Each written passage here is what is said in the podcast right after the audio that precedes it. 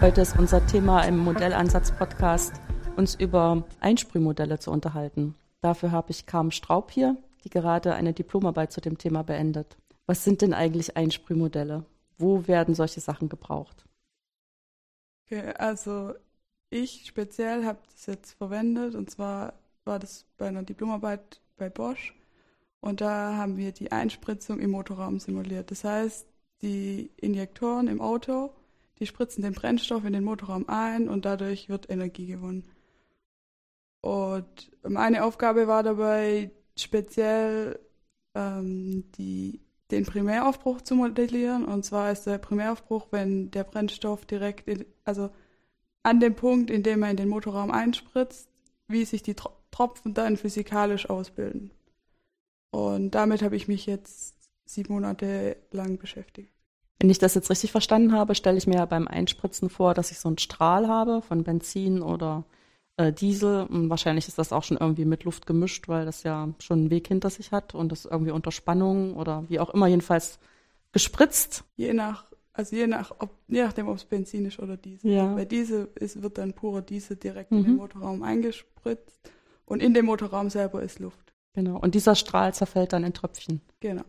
Und das haben Sie modelliert. Ja, beziehungsweise ähm, das Modell selber wurde in einer Promotion entwickelt bei Bosch und ich habe das mit einer anderen Software gekoppelt und habe dann das Modell selber numerisch untersucht.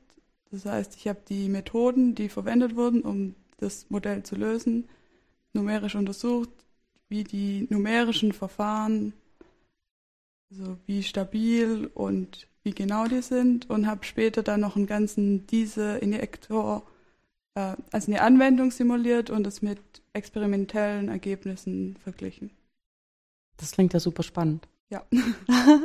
Die Frage für mich ist dabei, was, wie sieht denn so ein Modell aus? Also in welcher Form haben Sie das übergeben bekommen, als Sie die Diplomarbeit begonnen haben? Mm, also ich hatte es halt dokumentiert in der Promotion, ist es dokumentiert und dann. Ja, die Frage ist, was ist das? Sind das Gleichungen? Ist das Code? Ist das? Genau, also ja, ähm, die, das Modell selber ist dann Code, also Quellcode habe ich bekommen der mit einer anderen ähm, für speziell für Motorsimulation Software gekoppelt ist. Und ich musste es sozusagen dann deintegrieren, also dekoppeln von der Software und dann neu zu einer neuen Software integrieren. Mhm. Inwieweit ist denn das so, wenn Sie da als Mathematikerin in die Gruppe gekommen sind? Wie ist die Gruppe da zusammengesetzt? Sind da noch mehr Mathematiker? Was sind da für Fachdisziplinen vertreten? Mm, also dort waren es jetzt hauptsächlich Maschinenbauer und Luft- und Raumfahrttechnik Absolventen. Mhm. Promoviert, die meisten. Ja. Ja. Und die haben Sie dann auch richtig unterstützt da drin, dass Sie die Physik dahinter verstehen oder wie läuft das dann so ab? Ja, auf jeden Fall. Also das hat mich auch sehr überrascht, weil ich meine, die Leute dort, das waren schon ziemlich, also die waren ziemlich intellektuell und ich glaube, trifft mir auch nicht jeden Tag und ich habe halt kennengelernt, dass die ganz menschlich war, kam mit denen super klar und super hilfreich und es hat mir richtig viel Spaß gemacht. Und ähm, jetzt ist ja ein bisschen die Frage, wenn das eigentlich so eine Gruppe ist, die aus Maschinenbauern besteht, wieso fragen die eigentlich ausgerechnete Mathematikerin, ihnen da an dem Modell weiterzuhelfen? Hm. Ja, also. Nein, zumindest ist Ihre Interpretation der, der Antwort wäre mal interessant für mich zu hören. Ja, also ich denke, das halt, weil als Mathematiker hat man sozusagen den Grundstock gelernt für die mathematischen Modelle oder Gleichungen, was auch immer, um was es geht. Und die Anwendung sozusagen ist für einen prinzipiell ja egal. Das heißt, sie wussten einfach, dass ich mich dann schnell in das Thema einarbeiten kann. Und in dem Fall ging es ja auch hauptsächlich um die ähm, numerischen Untersuchungen und dann, ähm, ja genau, und dafür hatte ich ja die, die Werkzeuge sozusagen durch mein Studium gelernt. Das heißt, Sie haben im Studium vorher auch schon programmiert und hatten verschiedene Verfahren kennengelernt, haben sich mit Rechnern auseinandergesetzt. Ja, im Studium, also man lernt es auf jeden Fall die Grundlagen, aber ähm, um das selber und Programmieren ist halt viel Übung. ähm, selber zu lernen, muss man das halt irgendwie noch anderweitig, würde ich sagen, ähm, lernen. Also ich war zum Beispiel, habe noch vorher ein Praktikum gemacht bei Bosch. Mhm. Und da habe ich eigentlich viel gelernt. Oder auch als, als Hiwi an der Uni. Ja. Okay, das, ähm, das ist interessant zu hören, dass Sie ja noch ein Praktikum vorgeschoben haben.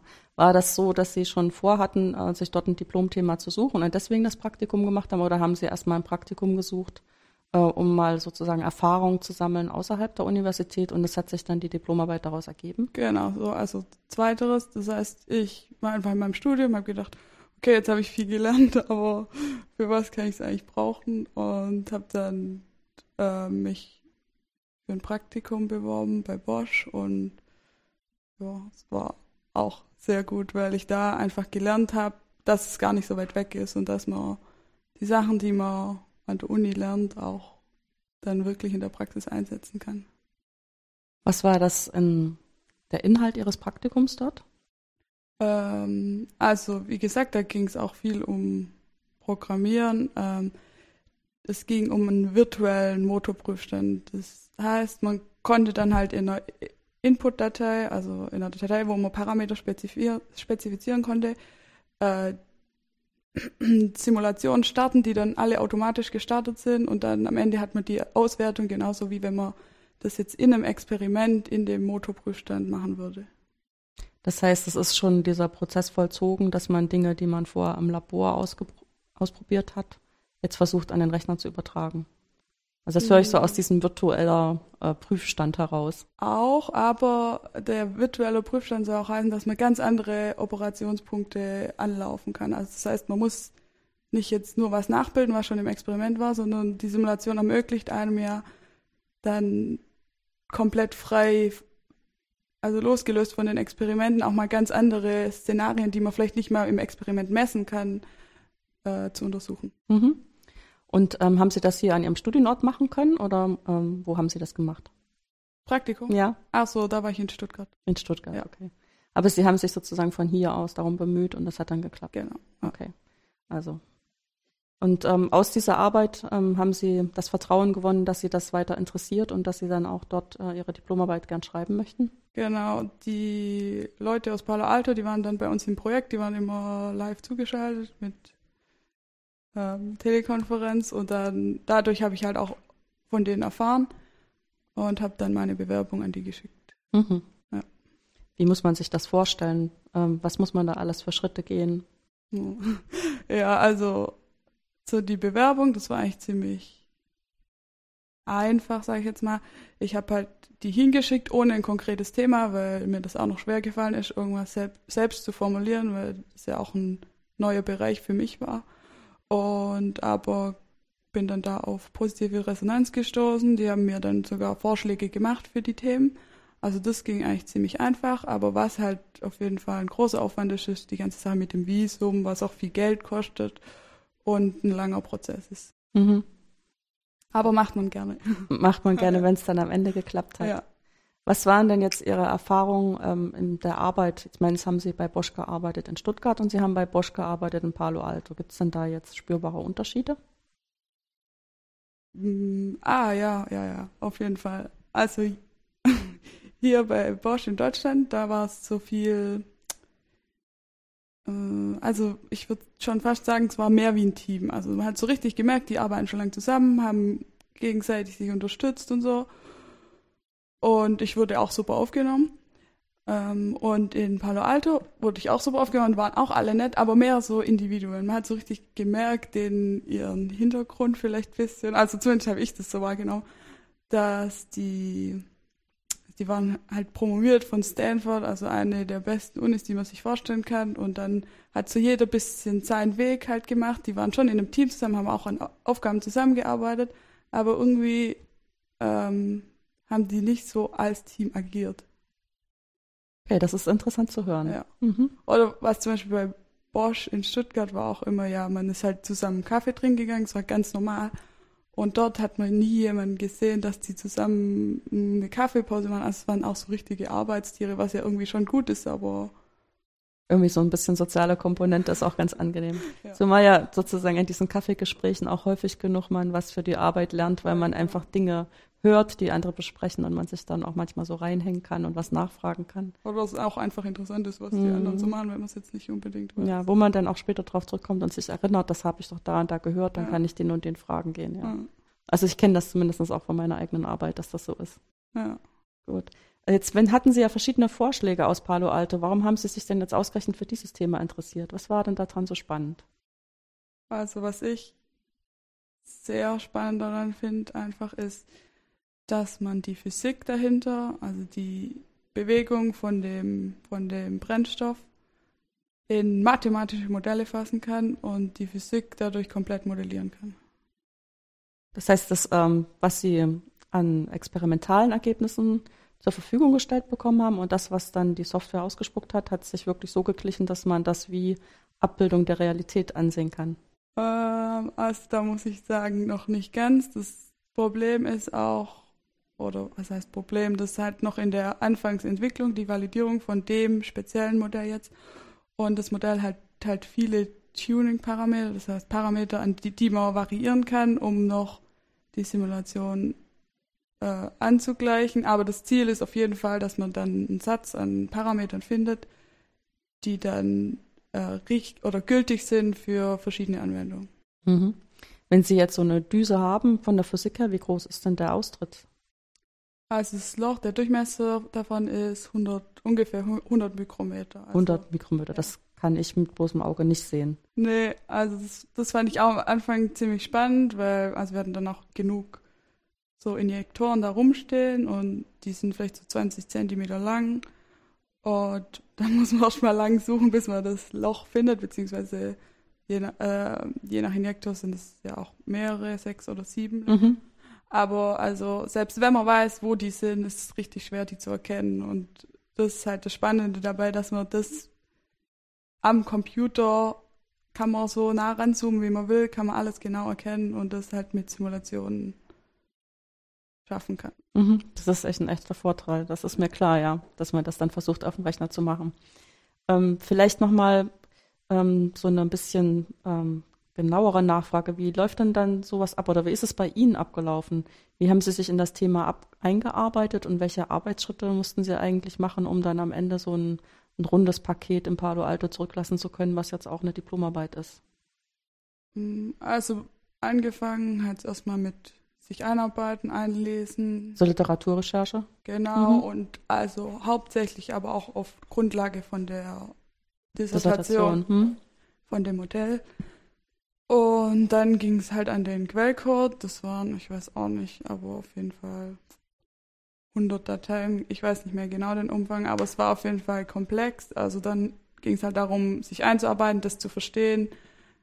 Das Problem war auch noch, dass das Modell selber war halt an eine andere, also an die alte Software gekoppelt, wie ich vorher schon erwähnt habe. Und da gab es halt viele Angriffspunkte. Also die wurde halt öfters mal aufgerufen in der Funktion, äh, in der in der Software selber. Das heißt, man musste dann jeden Schritt verstehen und sich halt auch überlegen, wie man das zusammenfassen kann und so. Mhm. Also es ist nicht so, wie man sich das gerne so vorstellen möchte. Man hat so ein Modul und da ist da so schön eingehackt. da gibt es einen Eingang und einen Ausgang, sondern da waren ganz viele Verknüpfungspunkte. Mhm. Ja. Ja, das war halt, weil das damals so entwickelt wurde, direkt für die Software. Deshalb haben die Mhm. sich auch nicht. Ist wahrscheinlich auch relativ effektiv, wenn das ähm, sehr einen großen Austausch gibt, dann geht alles viel schneller. Ist meine Vermutung, weil das Wie- wie, häufig so wenn? ist. Wenn das äh, sehr stark verknüpft ist, geht es auch häufig viel schneller, die Berechnung zu machen, als wenn man sich jetzt darauf beschränkt, dass man klar definierte Interfaces hat, über die man nur Sachen übergeben kann. Ja, Weil dann ab und zu muss man halt einfach warten, dass jemand fertig ist, während man schon Zwischenergebnisse sonst abgreifen könnte. Ja, das vielleicht schon, aber das macht es halt auch für den, der sich neu arbeitet, schwer. Ja, das Neu ist die Frage, ja. Welche Zeit ist jetzt wertvoller? Ne? Ja. Ihre Zeit, die Sie brauchen, um das zu verstehen, oder die Zeit am Rechner? Ne? Ja. Das muss man dann irgendwie abwägen. Gut. Und dann ähm, habe ich eigentlich weitergemacht. Also dann hatte ich das so alles verstanden, grob. Und dann ähm, haben wir das kompiliert, also haben versucht, das Modell zum Laufen zu bringen, ohne jetzt eine Software. Also so ein sozusagen ein Dummy-Driver, dass man einfach mal das Modell selber testen kann. Also man braucht natürlich auch die Eingabeparameter, aber die habe ich halt erfunden mhm. und dann habe ich mal das Modell getestet. Mhm, also so eine Art Spielzeugmodell. Ja. Mhm. Ohne jetzt irgendwelche Anwendung.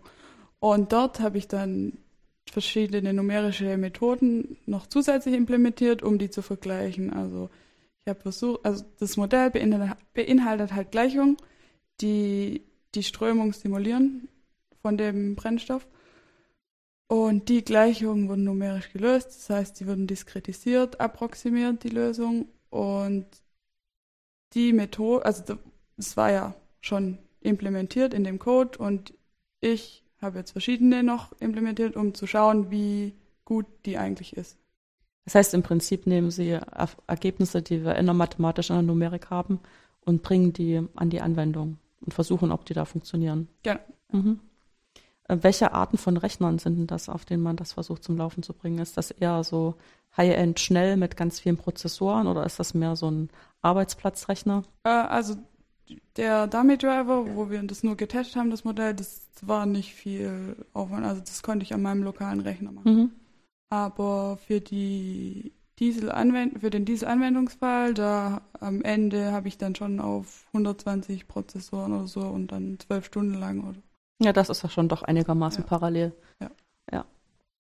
Und ist das dann nochmal eine große Herausforderung, das für diesen ähm, parallelen Rechner anzupassen? Ja, also das war auch dann, also am Anfang haben wir uns einfach nur mal darauf fokussiert, dass das seriell läuft. Seriell heißt, dass man sozusagen nur einen Prozessor zur Verfügung hat und man Gen Schritt für Schritt alles nacheinander ja, machen kann. Genau. Und dann ging es halt um das Parallel, weil das Modell selber hatte noch eigene Daten. Und dann ging es immer darum, wenn jetzt zum Beispiel so ein, also man hat so ein Partikel, das den Brennstoff repräsentiert und wenn das Partikel halt auf einen anderen Prozessor kommt, in der Simulation jetzt, dann hat es halt Daten bei sich. Und die Daten sind ja nur auf dem einen Prozessor gespeichert. Und dann, wenn das den Prozessor wechselt, will das, das Partikel, das dann auf dem neuen Prozessor ist, ja wieder die Daten auf die zugreifen. Und dann brauchten wir halt so Funktionen, die das dann, die Daten packen und entpacken. Mhm. Das heißt, es geht auch immer um die Kommunikation zwischen den Prozessoren, die man irgendwie sinnvoll regeln muss.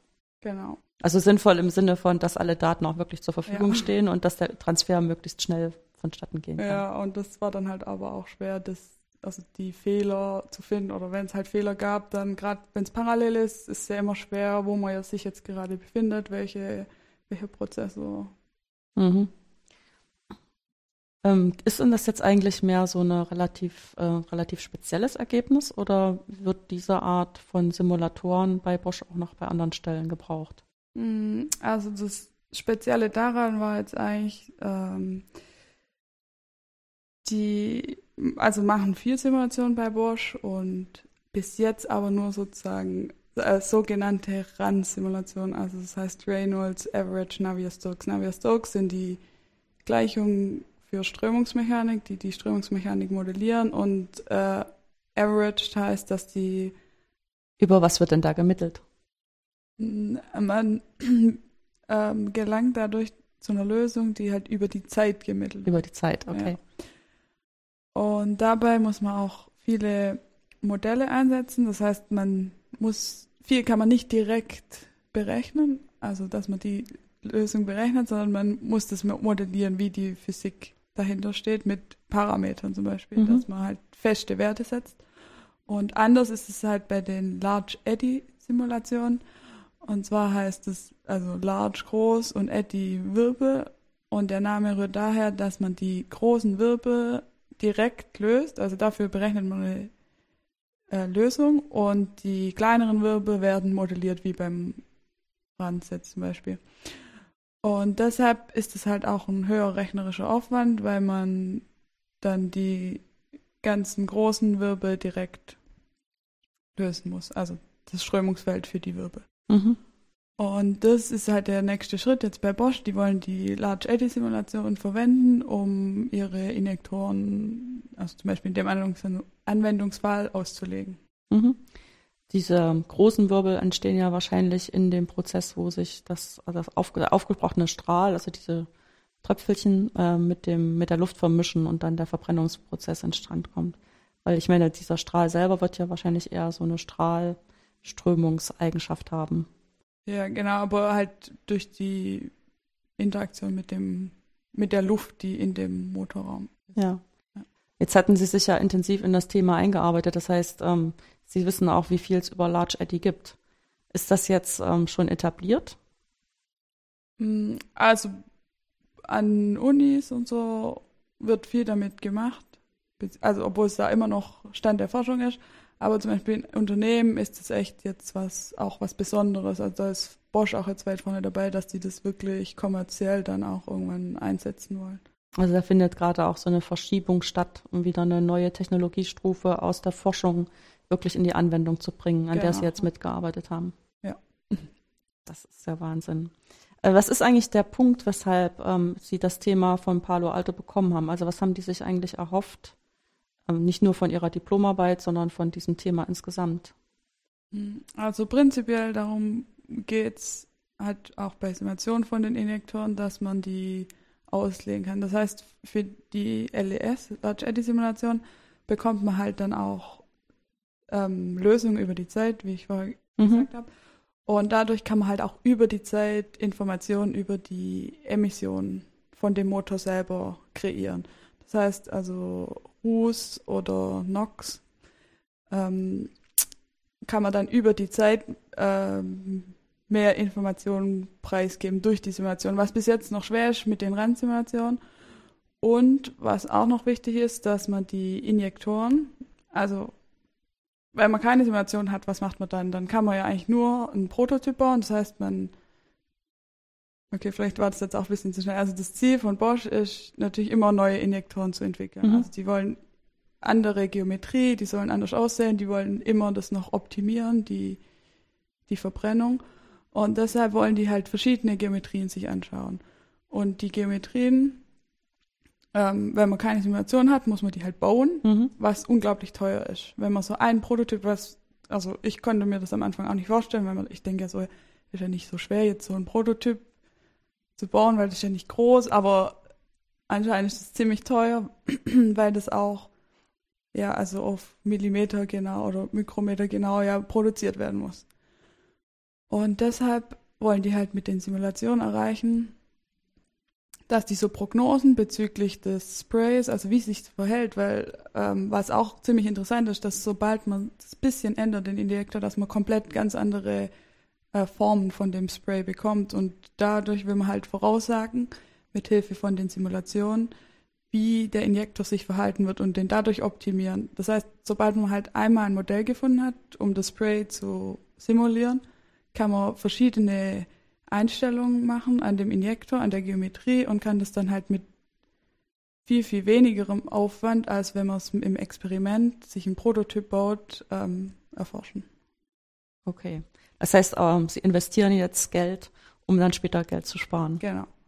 Ja. Und wahrscheinlich wird es dann so ausgehen, dass Sie sich dann einfach noch viel, viel mehr Sachen angucken, weil Sie es können mit der Simulation und am Ende ist es dann doch wieder ein Nullsummenspiel. Sag ich jetzt einfach mal so frech. Nein, das ist einfach so ein Stück weit Lebenserfahrung. Man hat immer neue Werkzeuge und mit den neuen Werkzeugen kann man neue Sachen ausprobieren und dann probiert man sie auch aus. Also was im Labor gar nicht gegangen wäre, wird dann genau, in der Simulation gemacht. Man kann halt echt Sachen sehen. Also wie zum Beispiel der Primäraufbruch, der Primäraufbruch selber, der ist auch noch so voll schwer verstanden. Deshalb ist es auch schwerer, die Modelle herzustellen, weil man in den Experimenten, man hat halt gar keine Sicht, weil dort ist das das Spray selber ist noch so dicht, also man hat da gar keinen optischen Zugang. Mhm. Man kann, man weiß nicht, wie das Spray Ja, das kann man sich gut vorstellen, ja, dass man das eigentlich gar nicht sehen kann. Das ist dann natürlich ein Vorteil, wenn man die Bilder vom, vom, von der Simulation bekommt. Genau. Ja.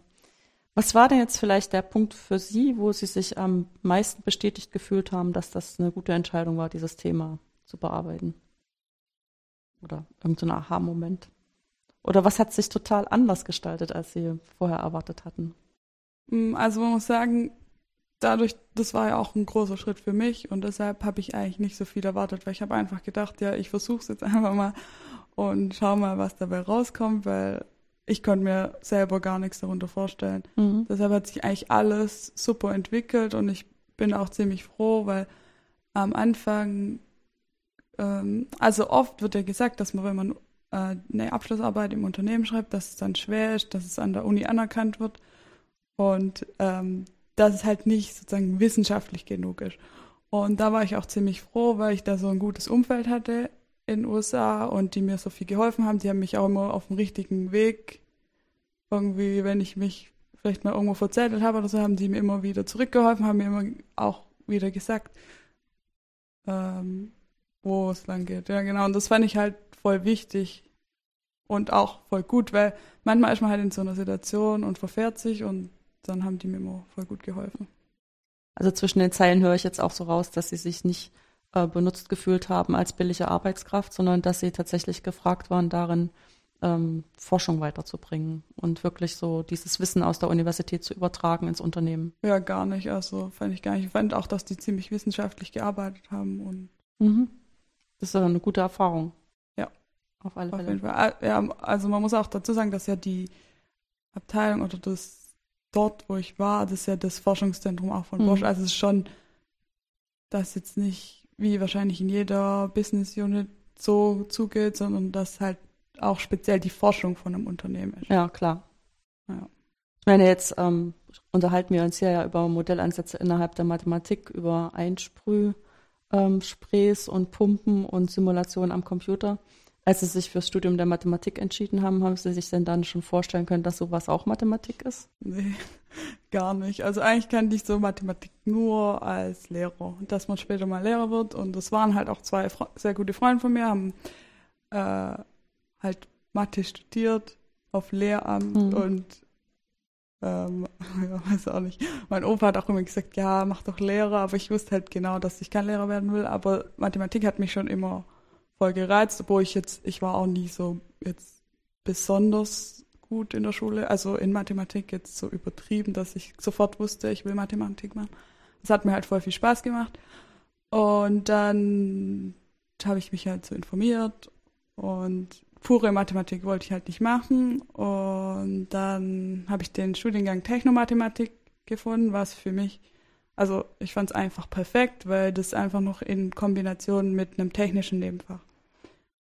Ja, welches technische Nebenfach haben Sie denn für sich ausgesucht? äh, also ich habe jetzt Elektro- und Informationstechnik und bei Technomathematik kommt ja noch hinzu, dass man als festes Nebenfach noch Informatik hat. Mhm. Das hat jeder. Ja. Und dann hat sich das Bild von der Mathematik auch schon im Studium gewandelt oder äh, erst durch das Praktikum? Äh, ah, Im Studium auch auf jeden Fall, beziehungsweise am Anfang war es einfach noch so ein bisschen verrückt, was man da alles lernt, wo man so dachte, ja, okay, und was mache ich damit? Aber halt, das fand ich auch gerade das Spannendste daran, dass man da so wie manchmal echt wie in einer anderen Welt einfach so Sachen löst und so. Und dann die richtige Praxis, den Praxisbezug habe ich dann eigentlich durch einen Hiwi-Job an der Uni hier am Institut erfahren. Okay, also es gibt auch schon innerhalb des Studiums ein paar Ansatzpunkte, wo man ein bisschen Praxiserfahrung sammeln auf kann. jeden Fall, ja. Sehr schön.